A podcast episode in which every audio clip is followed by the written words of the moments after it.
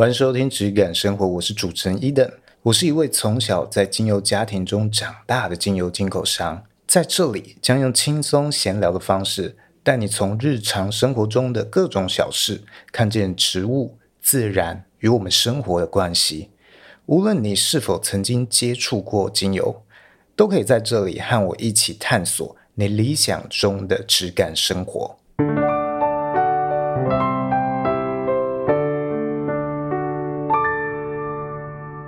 Hello，我是 Eden，我是轩。今天想聊一些有关行销的东西啊。我最近被很多精油相关商品给打到，因为最近在准备这个精油课程的架构嘛，所以就会常常去划一些精油相关的，无论是商品啊或课程，所以就一直被这些广告打到。嗯，但是我有一个感觉哦，精油这个词。我觉得其实离一般的消费者很遥远。我不知道以轩你这样的角度来讲，会不会有这种感觉？就是一个商品打说，例如我的洗发乳，这是什么什么样多有坚持的精油啊，加在这个洗发乳里面，真的对你会有很加分的作用吗？你觉得？我觉得对我来说不会，因为它可能会让我觉得哦，你有在用心，但是最终最终。我还是会去选择我自己洗起来最舒服的味道啊！即便你告诉我你加了多好多好的精油在里面，我没有感觉，就是没有感觉啊。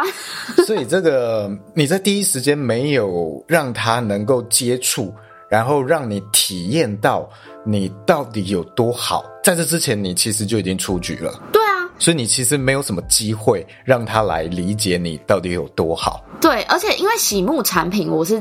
我自己对于洗沐产品是这样，就是我讲一个我在挑选，比如说我走进一间屈臣氏或康士美，我怎么选择？第一个会是以以往的印象嘛。我今天如果假设我是要快速买东西的话，那我一定是选最安全，就是我洗过的东西。我一定是最保守的去选我洗过的东西，我可以完全确认它洗洗起来是我想要的感觉，我就买。但如果我今天很有时间，我在逛的时候，我会怎么选？我选的方法是，我会偷偷打开来闻它的味道，然后。啊！这警察赶快抓走！我我老公每一次他他第一次跟我去逛那个康是美的时候，他就吓到说：“你在干嘛？”我说：“你这样才可以知道它的闻起来味道到底是怎么样，我到底喜不喜欢。如果我买了一瓶好贵的回去，可是我完全不喜欢那个味道怎么办？”所以，我后来开始比较有消费能力了，可能可以去百货公司买了。那百货公司就有一个机制是，现在蛮多百货公司其实像什么 ESOP 啊什么，他们其实都会在那边装呃洗手台，所以你在那边你可以可以直接在你手上试，那那个我就觉得很棒，有办法第一时间可以体验到它第一个味道，第二个质地。然后还有起泡能力等等的什么什么之类的，我可以大概知道哦，它的感觉是怎么样子哦，那我就会知道我这样会比较好选，而不是盲盲选，你知道吗？其实在，在比如说你让进到任何没有体验的洗沐产品的区域去做选择，你真的只能往往只能从它后面写的那些。字里行间，然后稍微看一下，然后再上来，你可能拿个手机出来爬一下，大家对它的评价，然后就买回去。哦，完全猜不出那个味道，哎，对，你完全是在盲猜、盲测，哎，你完全就是，你即便看了这么多，你回去还是一个新的体验啊，有可能你不喜欢。对，像我的话，如果我去开架，我是已经很久没有买开架的这些盥洗用品了，嗯，但是对我来说，我很怕。你有任何的味道，我不是要要你有我舒服的味道，而是我很怕它有任何的味道。基本上开价的任何味道，我都不是很能接受。嗯，但是你要在开价买到无香味的盥洗用品，不可能。我觉得真的是超级超级难的一件事情哦。即使它乍看之下，诶，它没有描述任何香味，它又是这种低敏感，它会不会？呃，我可以期待它没有什么香味吗？买回去哇，香爆，味道重的要死。嗯，所以这个，嗯，每个人需求不一样，你要在开价这种没有办法体验的情况下，真的很困难。那像是很多像刚刚你讲的这种专柜品牌，可以带你去试，这是一点。而有一些很好的呃这种选品店，它也会送你一大堆这种试用包，我觉得这个也不错，让你回家慢慢试。嗯，那我觉得呢，像是精油啊、芳疗这些名词哦，或相关的名词。这些对于一般的消费者来说，几乎就像是《哈利波特》里面的魔法，以至于麻瓜一样的存在。一般人可能有一些人有听过有那样的存在，但是他很难去理解。或者你今天是一个魔法师，你对麻瓜去讲述哇，你的魔法多么的神奇，你魔法是怎么样去正确发音你的咒语的？这些东西真的对于一般人来说完全不重要。我觉得你你在浪费我的时间。嗯，所以以商品来说，这种开价你没有办法去引导他体验的商品。或者是很多客户他是放在网络上虾皮啊贩售的，你太过多的描述这些字词，例如你是呃什么什么芳疗相关、芳疗等级，然后你用什么精油，多么用心去探寻这一些产地什么的，其实我觉得不一定会有加分的作用。嗯，没错。那甚至消费者有时候他会感觉到。哎，你描述这些东西，你觉得很重要的东西，我觉得好像都与我无关哎。对啊，所以他反而会贴上一个标签。他只要看了几行，觉得你在描述的东西我没有共鸣，他就觉得这个商品跟我无关。那我觉得消费者第一眼会关注到的，可能主要是就是两个东西，一个是品牌。我今天可能看到荧幕啊，我会想到。华硕会想到 LG 等等，那我会觉得我今天在选荧幕的话，这些品牌我会有共鸣，我会觉得它会与我有关。那如果你是一个杂牌，那它一开始它可能就不会是首要我关注的对象。再来就是与我的关联性，我今天有没有要选择荧幕，有没有荧幕的需求，这点蛮重要的。那今天我们大部分人其实都没有能力去做品牌，嗯，就像我前几集讲到，我觉得品牌它是要有一定的规模的，嗯，不是我们有一个漂亮的 logo 啊，一个漂亮的包装就叫做品牌啊，这件事情 logo 再漂亮，包装再漂亮，这个东西我不知道它是什么品牌哦，我没有听过，也不知道它是做什么的，不知道它到底代表了什么样的服务，那就等于它没有品牌，嗯，啊，它只是有包装而已，所以。大部分的人，我们是没有能力去做品牌的。那再来，我们就要看的就是与我的关联性，这件事情就很重要。所以，会不会促使他们停留下来并购买？最重要的就是，哎，它的关联性以及它解决了什么样的问题，这我觉得是很重要一点。甚至这个解决什么样的问题，不一定是它本身存在的，不一定它是已经锁定好它有这个问题，它才来找。好，例如我今天要买荧幕。哦，我可能是我自己的荧幕坏掉了，我才去选择新的荧幕。但是很多情况下，其实是由品牌方或者是卖商品的人点出了一些你平常没有感受到的问题。例如，哎，你知道你的荧幕没有蓝光可能会对眼睛造成额外伤害吗？嗯，诶，他就创造了一个新的问题，他就想，诶，怎么办？我的荧幕好像没有蓝光，哎，那是不是会有点伤害到我的眼睛？啊，等于你的问题被创造了，这其实也跟我们上一集讲的创造焦虑有点关系。对，没有办法，这个行销端，我们常常就是要用这样的方式去拉近跟客户的关系，让他停留下来，至少要让他愿意花时间了解你在说什么事情，我们才有机会去阐述你的产品或者你的服务。然后这是一个，我觉得在现在这样资讯爆炸的时代。可能没有办法的一件事情，至少在第一时间的行销接触上啦，可能会有这样的状况。那再来，客户决定要不要买，我觉得常常是一种感性的冲动，而不是理性的。这常常会有人说，女生的钱购物都是很冲动的，对啊，因为他们更感性。像以我来说，好，我常常都是我有这个需求，例如我今天需要一个笔电包。我就会开始查网路，查评价高的笔电包啊，有哪几款 啊，然后防撞效果如何？哦，这个还可以再多放一个相机进去之类的，我可能就觉得加分。然后权衡之下，多方比较之下，哦，我最终做出我的选择。但是可能女女性也不一定要讲女性啦，就是感性比较多的人，不一定是这样子。像你呢？你最近有什么这个血拼 shopping 的经验吗？哎、欸，我最近的血拼经验全部都是在我女儿身上啊，就是看到啊、哦，好可爱哦，我想要她穿这个，然后就买。哦，这超感性。哦，然后我，老公就会头很痛，他说：“你又你又买什么？”我说：“哦，baby 的衣服啊。”他说：“他衣服不是很多了吗？”然后我就说：“你衣服也很多啊。” 然后他就会说：“只好闭嘴。”对，没有没有，他不会闭嘴。他说：“可是小朋友长得很快啊，你看哦，其实其实他说的这个，我我其实都理解，我完全能够理解。其实你也能够理解，对，但我就是想让他穿啊，怎么样？好，我。对啊，所以因为如果你真的是很理性、很理性的来看的话，哦，我我女儿昨天打第四个月的预防针，打预防针，她一定都会有基本的健康检查，然后她就会量身高、体重，然后还有头围来判断这个小朋友的身高、生长发展好不好这样子。然后像我女儿，她出生的时候是五十公分。就是身体身材身长是五十公分，然后昨天去量已经六十四公分。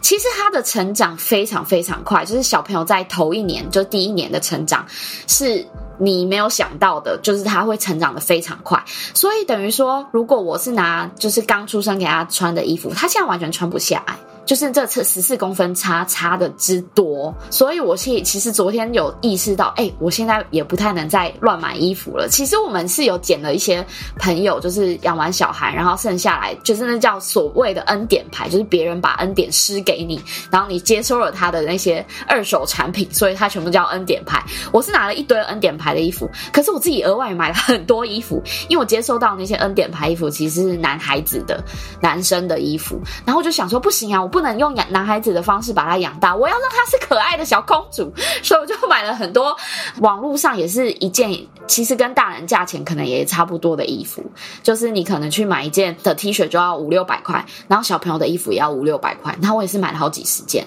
所以我老公就头很痛，他就想说啊，怎么完全都不是小朋友说。要穿的是妈妈想要让小朋友穿的，所以我觉得其实，在卖童装的有一部分完全都是在贩卖这种是贩卖给妈妈的想象，就是哦哦，这个小朋友好可爱，穿起来好可爱，我也要让我女儿穿这样子的衣服。对，其实很多时候卖商品，其实卖的并不是那个表面你看到的那些东西。嗯，呃，像这个童装就是嘛，它表面上是给小婴儿穿或者是保暖的衣服，但是。都没有人在乎小孩子、小婴儿他们穿到底舒不舒服、暖不暖，就是好不好看、可不可爱、拍照打卡好不好看。对，没错啊，这些东西才是重点嘛。像你刚刚讲，理性层面会思考说，诶，小孩长很快啊，所以这些衣服一下就不能穿了。但是感性的层面会是，诶，今天这一件衣服，我能够让小孩子穿的。只有这样短短人生之中，可能只有短短的几个礼拜而已。没错，你不给他穿，就错过了。对啊，这个回忆就不存在了。没错，哇，这个就完全用不一样的角度去切入，然后直击了一个可能原本不存在的需求。而且我跟你讲，妈妈们啊。虽然我不想要成为那种跟人家比较的妈妈们，可是呢，你默默生完小孩，你就是会有个心思说，我就是要让我的小孩是最可爱的那一个，所以你就会买很多很可爱的衣服给他穿。就像我，其实我我在 Gap 买了一件，他那件定价也要一千多块哦，但是他就是我们在 Outlet 买就比较便宜一点，但你 Outlet 折下来，台湾 Outlet 其实也没有多便宜，起码也要个六六七百块嘛。然后买了一件吊带薄皮衣，牛仔吊带薄皮衣，然后我还是特别买，就是它。说是哦，是这个月份可以穿的尺寸，然后有一天就让他穿去吃喜酒，就是一穿不穿还要一穿，就想说这衣服根本就是根本他就是没办法穿，因为他就是他的设计根本会让他两个奶头露出来，然后但是我还是硬着让他穿上去，因为我觉得非常可爱，然后。然后我我每次去带他去参加喜酒，就想说，嗯，我一定要是比新娘更可爱的那一个。然后我就会把我女儿打扮的花枝招展，然后去吃人家喜酒。殊不知她也不是这啊、喝完奶然后就睡，啊，不然就哭来起来哭一哭，然后就继续睡。那根本其实也没有可爱到的时间啊，也不是他陪大家照相啊。所以其实我觉得那根本卖的都是妈妈的虚荣心。哦，所以。这个很重要，就是你今天在销售的时候，就要先理解到到底是解决谁的问题，跟谁的什么问题。对，啊，这个就要拆蛮细的，你要先构思好。如果这一块你没有先想好的话，你卖的商品是不容易真正滚动起来的。哦，就算你做的这些定位或研究很透彻，商商品也不一定成功哦。嗯，但如果你都没有做这些功课的话，商品是更不可能不容易，哎，几乎不太可能成功的。哦，我当然是讲这个以面对面销售以外的状况啊。我觉得面对面的服务的话，你去讲述一些你你对品质的理解啊，或者是热忱，我觉得这个是可以提升专业度的。但是在这个在销售网页上产品的情况是完全不一样，因为你面对面的服务，你就好像接到了一个啊保险推销啊，不小心接起来了，有点难挂掉，你就只好去听着你讲下去，讲述一些东西，硬着头皮听。对，那网络上不是嘛？网络上你没有那个压力，没有面对面沟通的时间啊什么的，你不看了，你没兴趣了，就是划掉，就是关掉啊，所以是完全不一样的状况哦。所以你今天是面对面的服务，还是网络上的销售？这个一开始就要想清楚，你今天的商品是摆在什么样的位置。这个是再切回前面去讲啊。那再讲回刚刚这个。呃，你是面对谁的这个问题？像之前我其实也想过一个一个生意模式啊，不确定可不可以做得成。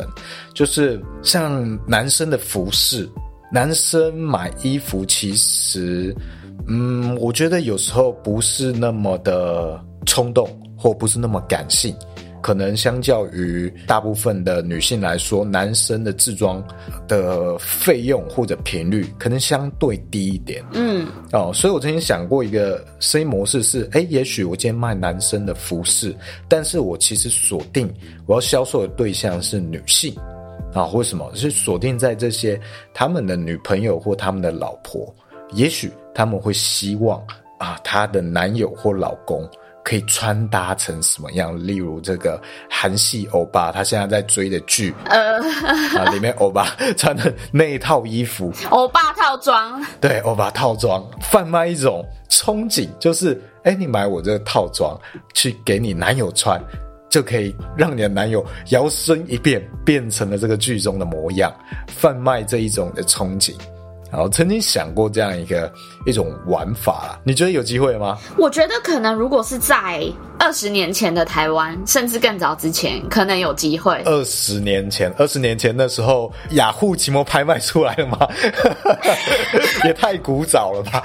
因为我会觉得是这可能跟人的意识也有关系，就是因为我在我觉得爸爸妈妈，我们的爸爸那妈妈那一代，或者是更以前，可能会是这样，就爸爸可能就是。很很认真在赚钱啊，然后养家，然后妈妈是负责打点家里内部生活的那一个人。所以你当妈妈去买的时候，她一定会哦，爸爸的鞋子旧了，那我帮爸爸买一双。妈妈去逛百货公司的时候，可能也会这样哦，爸爸的衣服该换了，那可能会去买。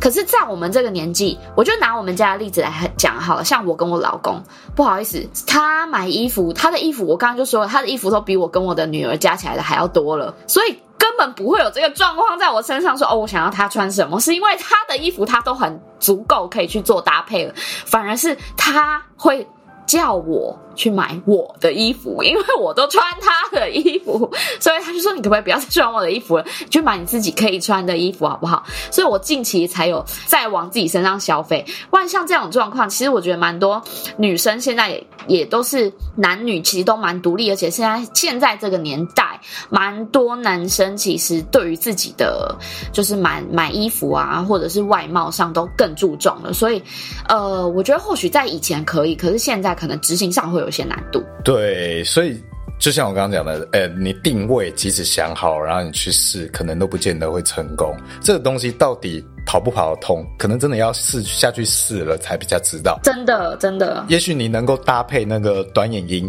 让这件事情的憧憬极度放大化。哦，那我觉得也许是蛮有机会的一件事情。哎，有可能呢，因为我觉得即使是在现在，我们比较个别独立，还是对于。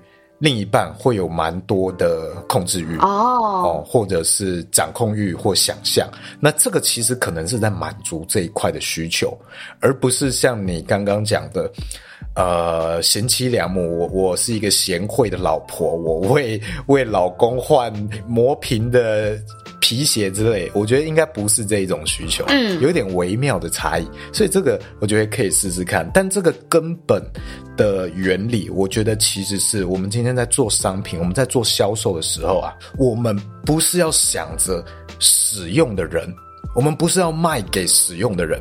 而是我们要锁定在谁做决策要买这个商品，这个我觉得差异超大的。对，应该说，其实像这种模式的话，因为我之前有待过呃类似像那种教育产品的公司，所以。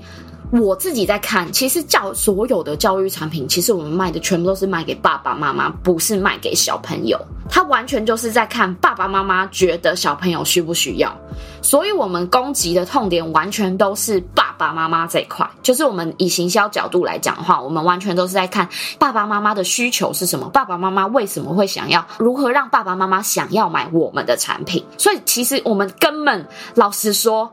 我根本不觉得教育产品是真的有在帮小朋友想我要怎么办，而是在想妈妈爸爸想要小朋友长成什么样子。哦，这是在解决父母教育的焦虑，而不是在解决小孩学习的问题。没错，因为其实你想哦，就是以我们的生命经历来想好了，你从小到大，爸爸妈妈要你补的习，要你上的才艺班，哪一项是你真正想要去做？而爸爸妈妈让你去做的，这是亚洲教育，亚洲父母。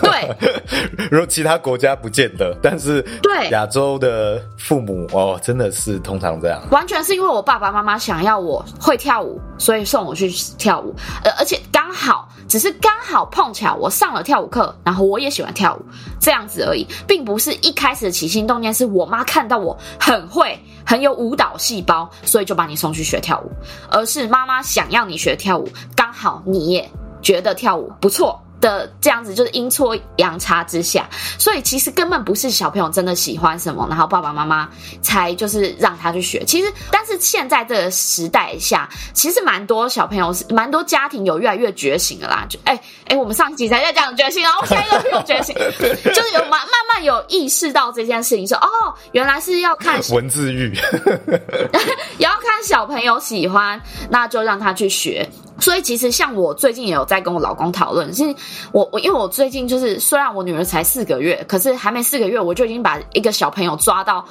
溪边去游泳了。所以，我因为他在家里的表现就发现，哎，洗澡的时候很爱玩水，然后我们有把浴缸的水放起来，发现他在浴缸里面很喜欢玩，那我们就带他到更大的水池去玩，然后就带他到大自然，发现他也很喜欢。所以我就想说，哎，是不是他有展现出他的热情？那我觉得，那我可能就可以把他培养成奥运游泳选手，哎，也倒也没有，我只是想要让他比较熟悉水性，不会溺水而已。开始请家教，没有想要让他变成奥运选手，亚洲训练模式。对，所以现在的小朋友反而才比较有呃有机会可以遇到这样子的爸爸妈妈，比较有机会遇到选择的余地。对对，呃，包括现在比较新的一些可能教育体系，是听说这个高中他们也比较多有这种好像是选修一样的制度吗？啊，我不是很确定，因为我已经离高中很遥远了。但听现在的一些那个当老师的朋友，他跟我们当初那样子没有任何。课程选择余裕的状况好像已经差很多了。对对对，好像是变得好像比较像是大学一样。对哦，多了一些选择空间哦。所以你今天做商品啊，你到底要卖的是谁？这一点卖的是决策者是谁？这个很重要。你今天做精油相关的商品，OK，到底决策要买的人是谁？以一个经典案例，我之前我记得我提过巧克力，巧克力。他卖的不是吃巧克力的人，而是送巧克力的人。而且单以甜点来说，巧克力其实是相当贵的。它算是你跟其他的甜点相比，饼干啊什么相比，它算是单价蛮高的。嗯，哦，一盒嗯比较精致的，能卖到一千块左右，也是蛮常见的，算是蛮高单价的哦。但是它卖的是你送礼。哎，尤其是男生送礼给女生哦，或者卖的是什么？哦，卖的是那个女生生理期，你怎么样表现你的关心？啊、oh.，哎，赶快买一个热巧克力，根本不管它到底有没有效，就好像哎，你身体不舒服，多喝水，哎，赶快喝热水啊，治百病啊，这个。并不是真正治疗了什么，而是在表达你的关心。嗯，啊，所以巧克力其实是在卖这样的一个，所以它锁定的是送礼的那一个人怎么样去销售你的心意，而不是这个甜点到底，哎，你的巧克力多好吃啊之类的，可能有一点，但是这个是很次要的。所以以精油来说好了。精油就很像是这个你的品质，或者是你讲的这个原料纯不纯这件事情，就好像是你巧克力用的可可，这个可可粉的原料好不好？它有没有意义？当然有意义，但是它这个是包含在比较深的层次，有时候它的需求。不见得会会需要管到这个层次。我觉得这种层次通常都是给真的是专家等级的。比如说，我可能是巧克力品鉴者，就是我可能很喜欢很喜欢，喜欢到我品尝得出来它的优劣之分的人，他才会有这样子的，对于这样子的原料啊，或对于这样子的行销手法，他才更有感。不然，一般大众的话，可能对于你提出来它原料有多好有多好，他其实根本不在乎。或者是今天他这个一样讲可可粉这件事情好了啊，我们用可可粉来比喻这个产品里面的精油这个原料。哎，也许今天它是一个使用频率更高的商品，它不是这个你要送礼的巧克力。也许讲的是，例如巧克力牛奶好了。如果你今天是卖给家长巧克力牛奶，你小朋友就是很喜欢喝巧克力牛奶，而不喜欢喝任何其他的呃什么牛奶啊什么一般的哦，他觉得太普通了。但是巧克力牛奶他就愿意喝。那可能权衡之下，你就觉得，哎，比起去喝可乐啊什么的，这个巧克力牛奶可能相对好一些。但是呢，你又不想要他一直去喝那个很甜、很调味式的巧克力牛奶。那这个时候，你有没有可能是用一些比较好一点的可可粉的巧克力牛奶？你说有点像是不给他喝早餐店的巧克力牛奶，而是让他喝狗迪法的巧克力牛奶哦之类的。那。如果你今天是要销售给你的家长哦，他他的这个小朋友的父母有这样子意识的人，哎，那或许你会有一点机会。嗯，这个机会就有点像是有些人的需求从牛奶切换到燕麦奶啊，或者是切换到豆浆哦，来去代替，他会有一些很细微的需求藏在里面。那你能不能挖掘到这样子决策者的细节的需求？哎，那那个或许是一点你的机会。那当然，最重要的还是这个东西在使用者能不能接受。嗯，啊，如果你是那个，哎，九十七趴纯度黑巧克力牛奶，哇，那个小朋友应该是 喝不太下去。妈妈，这个好难喝哦。但如果你今天锁定的使用者不是小朋友，决策者不是妈妈，又有其他状况，也许是给有糖尿病的。人不太清楚，反正真的有很多的可能性。那这个也许你要要去挖掘看看。那精油我觉得就是这样。首先重要的还是你这个产品，你到底是要呈现给谁？决策者是谁？解决谁的问题？解决什么样的问题？首先，这个产品要能够让这些有需求的人心动，你要打中他心里那个会感性冲动购买的那一个最软的区块，软肋。对，然后你再讲这些精油的的东西才算是加分。如果以销售页面来说，假设有十张图片好了，你要介绍你的商品，我觉得精油它是会摆在中间甚至中下方，然后我觉得最多不会超过两个页面，总共十个页面的话，十张图片的话不会超过两张图片，这个是我认为精油你要去介绍一个产品，它里面可能的行销层面的占比，嗯。所以你今天卖可能是如意好了，我觉得你不会花大篇幅去介绍你的精油种植精炼多么用心。即使你真的有用心，你决胜负的地方不是在这里，那个是回购决胜负的地方。这是我常常会去讲的，精油的这个纯度啊，它比较会体现在回购这件事情上。这个使用上的感受是可能会有差异的。那它有可能会回购率变高，但是在一开始怎么吸引别人点进你的页面跟下第一次单，它可能帮不上你的忙。嗯，这个是我们可能要去理解到它的差异。那到底怎么样去拆分出诶精油里面的这种需求？我是想到了一些案例可以当例子，除了刚刚讲的巧克力之外，我曾经看过有一个有一个香水啊，或者是香氛的品牌，它是用电影的场景来做行销。嗯，例如他可能今天卖一个香水，他是讲说这个是啊，也许它是星际大战的某一个场景。例如某一个战场，那看过的人他会感受到那个画面，那个画面他回想起来，然后跟这个气味连接在了一起。嗯，啊，又或者是这个啊悲情城市，你去讲述它里面的某一个画面。如果是悲情城市的话，我不觉得它是一款香氛呢。搞不好他打的是这个年纪比较大的族群啊。OK OK，老实讲，我其实没有看过，因 为对我来说，那个电影有一点老。啊，然后我又不是那种文青电影派，嗯，哦，不会去挖那种老电影，嗯，搞不好他打的是可能五十岁、六十岁，所以他是让这个气味连接到了画面视觉，而且是借用了一些知名。大家比较有共鸣的画面来去，有点像是引导他的那个力量来引导想象，对，借这个来去引导他对气味的想象，因为卖气味是一件很困难的事情嘛，没错。啊，所以你增强这个视面的视觉的想象，那或许会有一些帮助。那是不是有可能？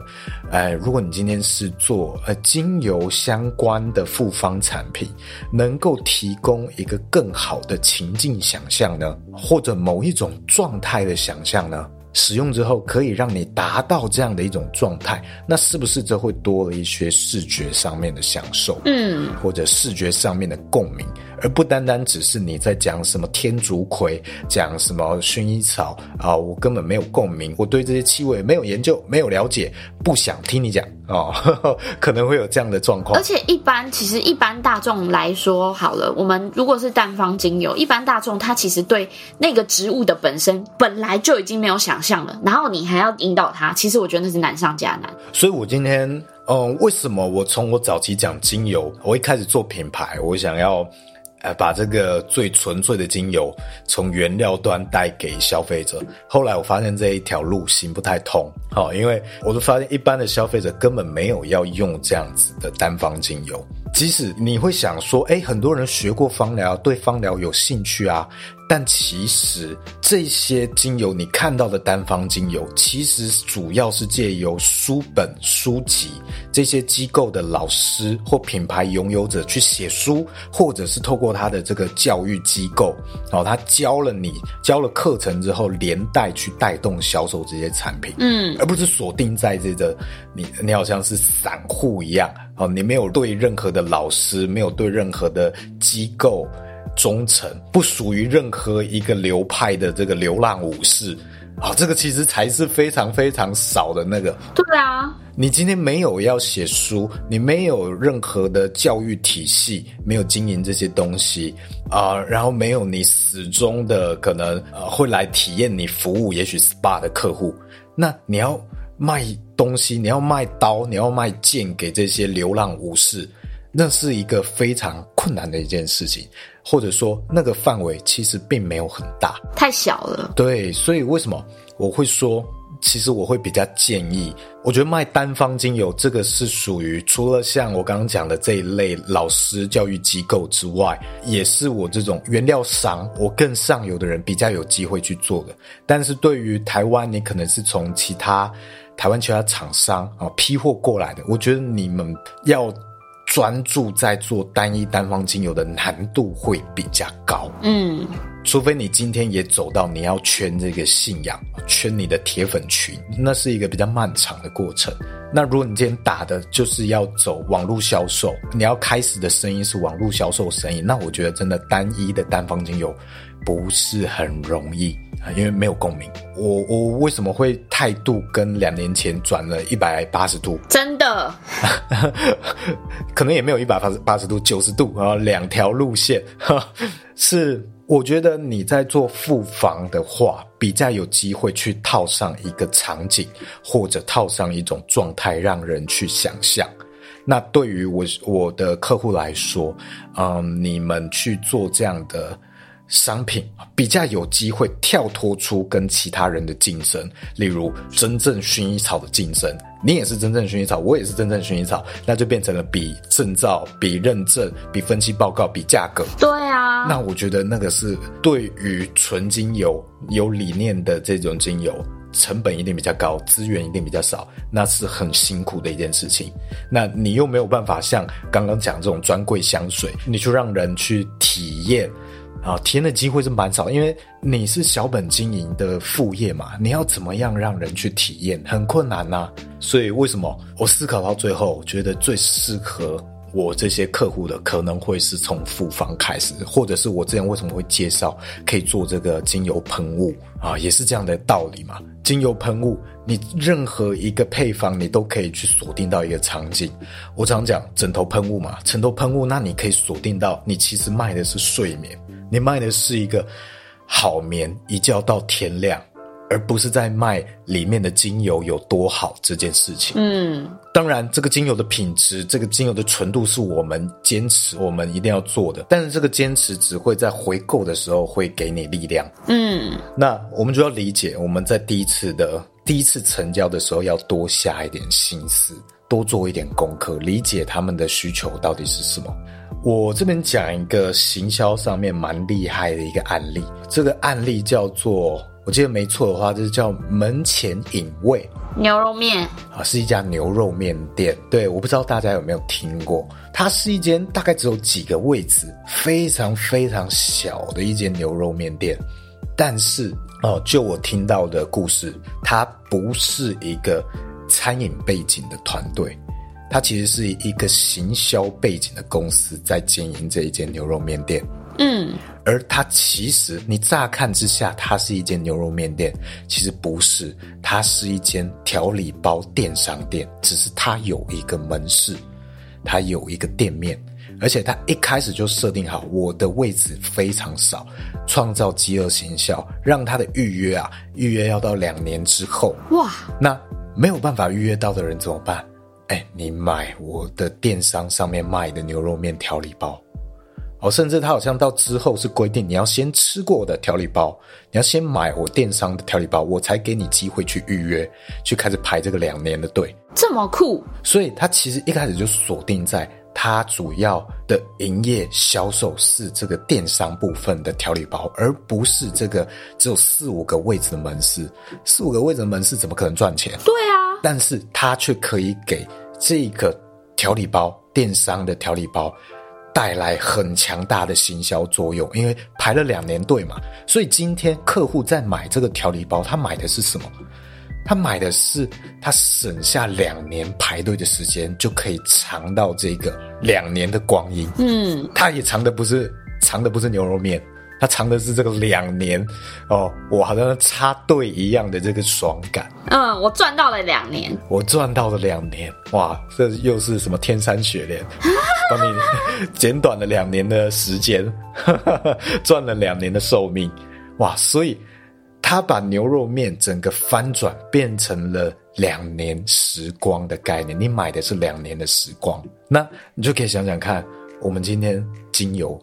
等于只是这个牛肉面里面，这个这整个整个销售模式里面的牛肉的那个部分而已。那其实我们还有很多很多工作要做。牛肉重不重要？超重要的啊，其实很重要啊。因为你这个调理包如果卖出去，其其实不好吃的话，也没有人会来预约啊。是啊，所以我们精油扮演这个牛肉角色当然很重要，但是我们要怎么样去包装它？怎么样去行销它？怎么样去销售？打中别人需求的痛点，甚至去创造别人的痛点，有时候甚至是有点创造焦虑的部分。那这个就是我们在做商品销售时候需要去思考的部分。所以，如果今天啊，你是卖一个假设你是在哈利波特的世界世界啊，那你要卖一个有魔法的产品，啊，可能有魔法附在上面的一个产品，要给一个麻瓜没有听过魔法的人，那你就不要去讲解你有多用心在构筑或者附加这个魔法在这个产品上哦，你用了什么去去武器走啊？你怎么咏唱这个咒文？通通都不重要。重点，你就是去秀出来这个产品可以如何神奇的解决你的问题，几乎就像魔法一样的神奇，去解决你那个问题。嗯，所以这个是我们要去重新审视的一点。会不会有一些我的客户就开始用魔法来包装他的产品？也不是不能这样做，只是我觉得其实也不是不行啦。我觉得要用的好，其实真的蛮难的，蛮难的。哎，那个人设其实蛮高的。对啊，对啊，因为那个其实老实说，呃，就像前面提到的，你要借用那个场景的想象，借用那个电影的想象，也表示你对于那个东西的了解度非常高，你才有办法把它转化成一般人能够理解的。语言才有办法进行有效的沟通，不然你一直在讲，就是像一直在讲我们上一集说转讲专有名词，那别人还是不懂啊。所以其实我们在讲的就是那个你讲精油有多好有多好，其实对别人来讲就是一种专有名词，他就是不懂那个专有名词是什么。你还一直在跟我讲专有名词，你不能讲白话文吗？对啊。哎、欸，其实我觉得我们最近节目内容的走向也有一点点这样子的。啊、呃，这一方面的改变，嗯，哦，他比较从了呃魔法学校里面教授互相的沟通交流，变成了哎比较是在对一般人。我们在开魔法补习班，魔法补习，比较扩大了我们的这个面对的对象，嗯，多了一些行销相关，多了一些。嗯，也许生活相关哦，甚至是母乳。你看，谁会用母乳配方奶来解释精油纯度这件事？就是我啦！我现在回想起来，就觉得还蛮贴切的。对啊。哦，跟精油这个领域，它面对到的纯精油和调和精油的差异，其实真的很像。嗯，哦，所以我们也是在思考，怎么样去重新调整我们的定位跟面对的族群。包括我最近有一些有追 IG 的人，就会看到我一直在尝试新的这个 Podcast 精华短影片。嗯嗯嗯，我一直在试。那这些都是在面对更广泛的受众啊。一方面，呃，也是在为了。呃，调整未来要做线上课程这一部分，应该说每一个管道吧，IG 是一个管道，Podcast 是一个管道，它都有它自己的定位啊，逐渐分工更变得更明确，嗯，啊，重新不断在布局调整。今天我。打算开这个线上课程，其实也不是说要赚多少钱，因为老实说，线上课程即使可能卖的还不错，成功，我觉得线上课程还算 OK 的定义，可能是超过一百万的销售。哦，老实说，这个金额对我来说没有太大的吸引力，跟他要付出的责任还有他的准备工作相比，对我来说，呃，那个不是太有吸引力的一件事情，但是。对于能不能够把我的这种想法去更有系统化的传递给别人，然后甚至它可以变成了一个社群，可能也许在台湾哦多创造一些群体的影响力。对于这件事情，我是有点兴趣的，我是会觉得有趣的。那。今天如果呃我收了学费，我就可以再用这个学费去请其他的老师，或我觉得有兴趣的的教学者或者是内容啊，我请他来教一些啊，我再把它纳入纳入放回我进我这个课程里面。也许哎，我真的要去请一个巫师啊，巫师这个大家不知道到底是什么样的状况。那我去请他讲节课，然后再把它放回这个我的课程里面。那方疗师又多了一个一层的理解。你不一定要在这个课程里面跟这个巫师学魔法或巫术，不用。嗯。但是你可以多一个理解，是你在这个领域蛮常会遇到这一些人的。你知道怎么样衔接，跟怎么样评断他们，或怎么样跟他们去沟通合作。嗯。哦，我觉得这些是很有趣的。哦，包括像是物理治疗师啊，或者整复师啊，能量工作者啊，这些我觉得都蛮有趣的。那借由这样的体系，也许可以滚动这样子的一个模式，这个是我觉得我感兴趣的部分。